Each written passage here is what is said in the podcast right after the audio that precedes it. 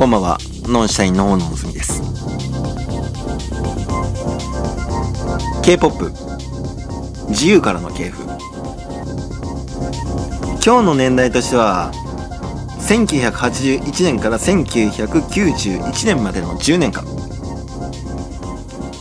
1981年とは SM エンターテインメントを生み出す当時の大スターイースマンが独裁体制が強まることをこれによる韓国の芸能界の絶望。そしてもう芸能活動を諦めようということでアメリカに留学に行った。これが1981年だった。ということをお話ししましたね前回。この1981年という年はイ・ホヨン。後の DSP メディアを生み出すこの男が初めて芸能界に入った年です。実はこの人歌手でも何でもない。最初からマネージャーでありプロデューサーだった。そういう人です。1981年の時点です。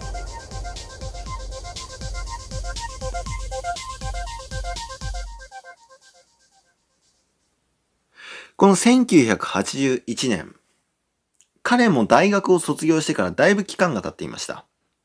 イースマンとほぼほぼ同い年ですんで、この人は。で、イースマンがソウル大学、まあ韓国の中のトップオブザトップの大学に行ってた間に、彼はどの大学に行っていたのかと言いますと、成均館大学と呼ばれる大学です。韓国の中では最も古い大学というふうに呼ばれています。彼はですね、その中の体育科という科に属していました。えー、テコンドーの実力者でもあったので、えー、なので体育科にいたんですね。で、当時の韓国社会っていうのは、芸能界と体育界っていうのは、もう密接な関係で結ばれていました。なので、芸能人とも積極的な交流を行っていった。それがイ・ホヨンだったわけなんです。そっからですね、あの、1981年までのところで、え体育教師として働いていましたが、当時のこの芸能界のゴッドファーザーと呼ばれる人がいるんです。ヤン・スングクさんという人からですね、マネージャープロデューサーやりませんかっていうふうに言われたわけです。このヤン・スングクがやっている会社っていうのがですね、販売企画って呼ばれる企画なんですけども、えー、まあ、当時の韓国の芸能事務所の1位か2位くらいの事務所ですね。はい。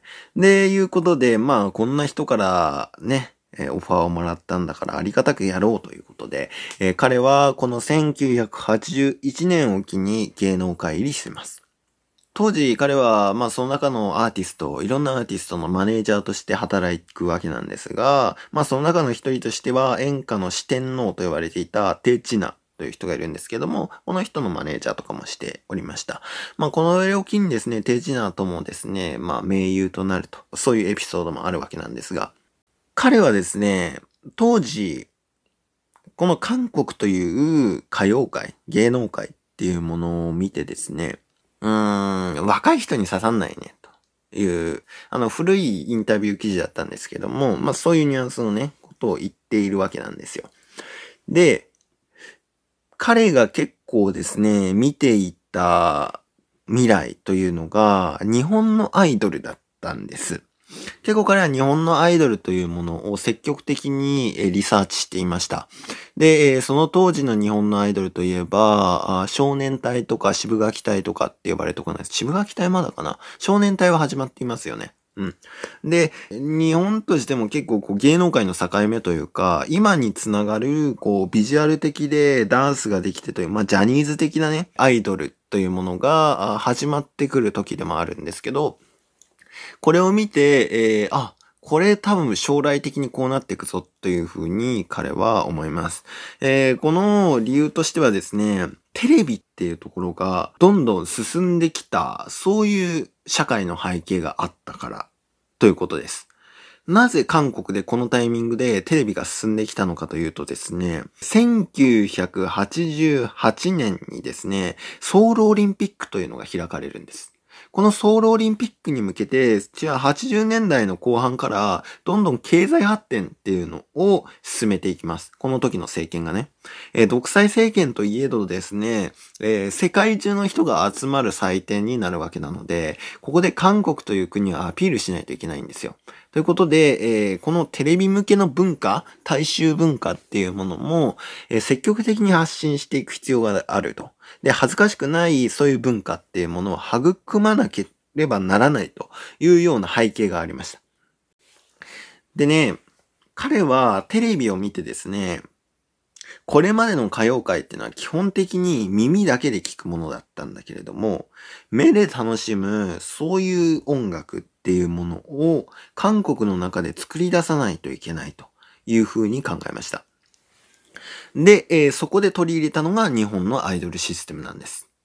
彼はですね、日本のアイドル育成のシステムとか、あるいは発信のシステム、音楽のシステムっていうものを徹底して輸入していきました。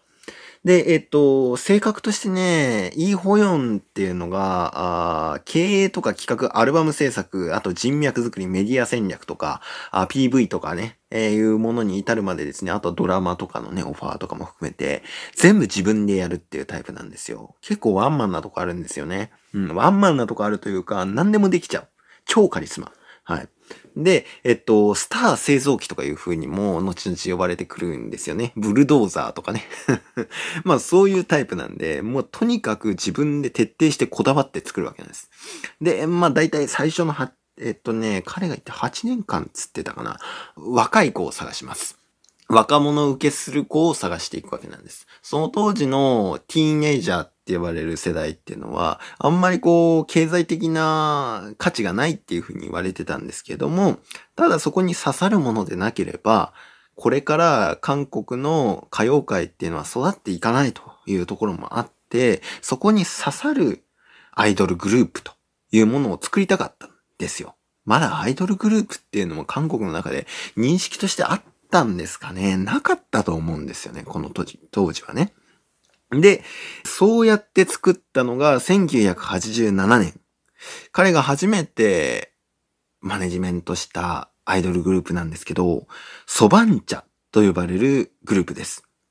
これ漢字で書くと消防車って書くんですけども、このヒット曲というかデビュー曲ですね。デビュー曲がですね、オジバムイヤギっていう曲です。えー、日本名で言うと、夕べの話っていう風に訳せるんですけども、これがですね、聞いてみればわかるんですけど、かなりなんか少年隊みたいな、ん、もう少年隊？みたいな感じの、えー、音楽になってるんですよ。で、えっとね、特徴としては歌いやすいってことですよね。シンプルな曲を作る。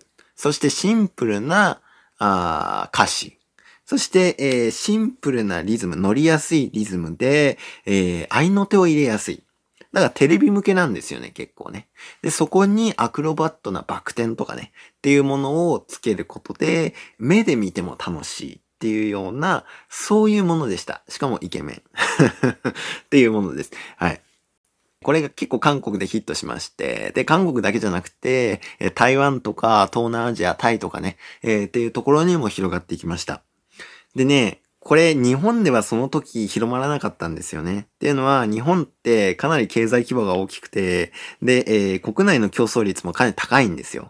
あの、アジアの中で当時最も大衆音楽としてはいろんな開発とか実験とかが進んでいたっていうのがこの当時の日本なんですよね。うん。で、えー、実は、だけど、時間を置いて時間差で日本でヒットするっていうことが起こります。どんくらいの時間差なのかというと、1996年に日本でヒットしました。あの、1987年にデビューなんで、そっからだいたい9年くらいの時間をかけて日本に入ったんです。どうやって入ったのかというと、東南アジア系でですね、まあ多分プロデューサーかな？番組の。で、なんかこの曲を聴いてですね、ああ、これなんか面白いっていうふうに思ったんですよね。で、まっちゃんとかもね、これ、あなんか、音の響きが面白いな、みたいなふうに思ったんですよ。まっちゃんとかがねって言ったから、だいたい、あ、あれかもって思った人いるかも、と思うんですけど、1996年にですね、ダウンタウンのごっつええ感じっていう番組があったんです。この中で、お茶場面っていう曲がありました。僕はまだこれ知らなかったんですけど、この年代の人結構知ってる人多いみたいですね、この曲ね。あの、おじゃぱめん、なねがみおじょそっていうのをご存知ですか？僕が歌ったからね、わかんないかもしれないんですけど、おじゃぱめん。うん、聞いたこと、知ってる人は知ってる、この曲は。うん。っていうので、当時、1996年日本の中でですね、これダセーなっていう、あの、いい意味でダセーというか、復古的なイメージですね。うん。まずなんか80年代のなんか香りがすると。音楽性に。そしてなんかこの当時馴染みのなかったハングル、韓国の言葉が、なんか響きが面白かったんですよね。あの、ツールツルテンマタンとかね。ツルツルっていう素振りを、まあこれに対してダウンタウンとかやるんですけど、うん。っていうところで結構ヒットしちゃったっていうくらいですね、歌いやすかったし、いろんな国に受け入れやすい歌だったんです。これでソバンチャのヒットを受けてですね、イーホヨンもプロデューサーとして開花していきます。で、彼が、この芸能界の中で活躍していく中で、1990年にですね、文民政権の誕生というのが起こります。文民っていうのはね、軍人じゃない人の政権が生まれます。選挙によって。これで、実質的に民主化っていうものが韓国で始まるわけなんです。まあ、その前の年の1989年にですね、彼は販売企画から独立して、テソン企画と呼ばれる、えー、DSP と呼ばれることになる、そういうプロダクションの会社を作ることになります。はい。ということで、DSP がようやく誕生しました。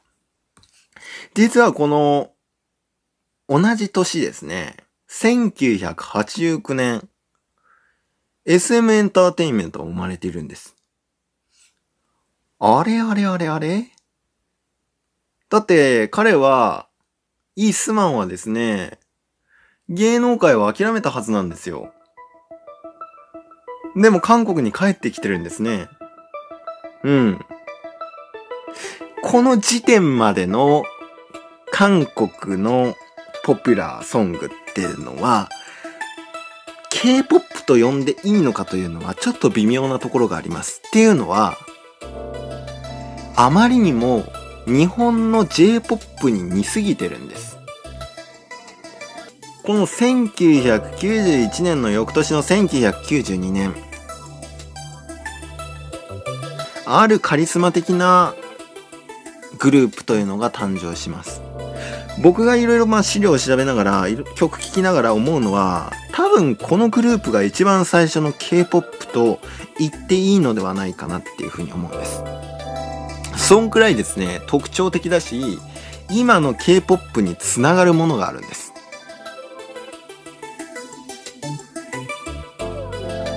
まあ今日までのところ、イースマンとイーホヨン、この二人の活躍というところを見てきましたが、彼ら二人のですね、活躍を見ていた若い世代というのが、実は70年、71年、72年に同時に5名生まれています。めちゃくちゃこの5人って、後々 K-POP にとって重要な人なんですが、次回から若者の時代が始まります。それはつまり、K-POP のスタートです。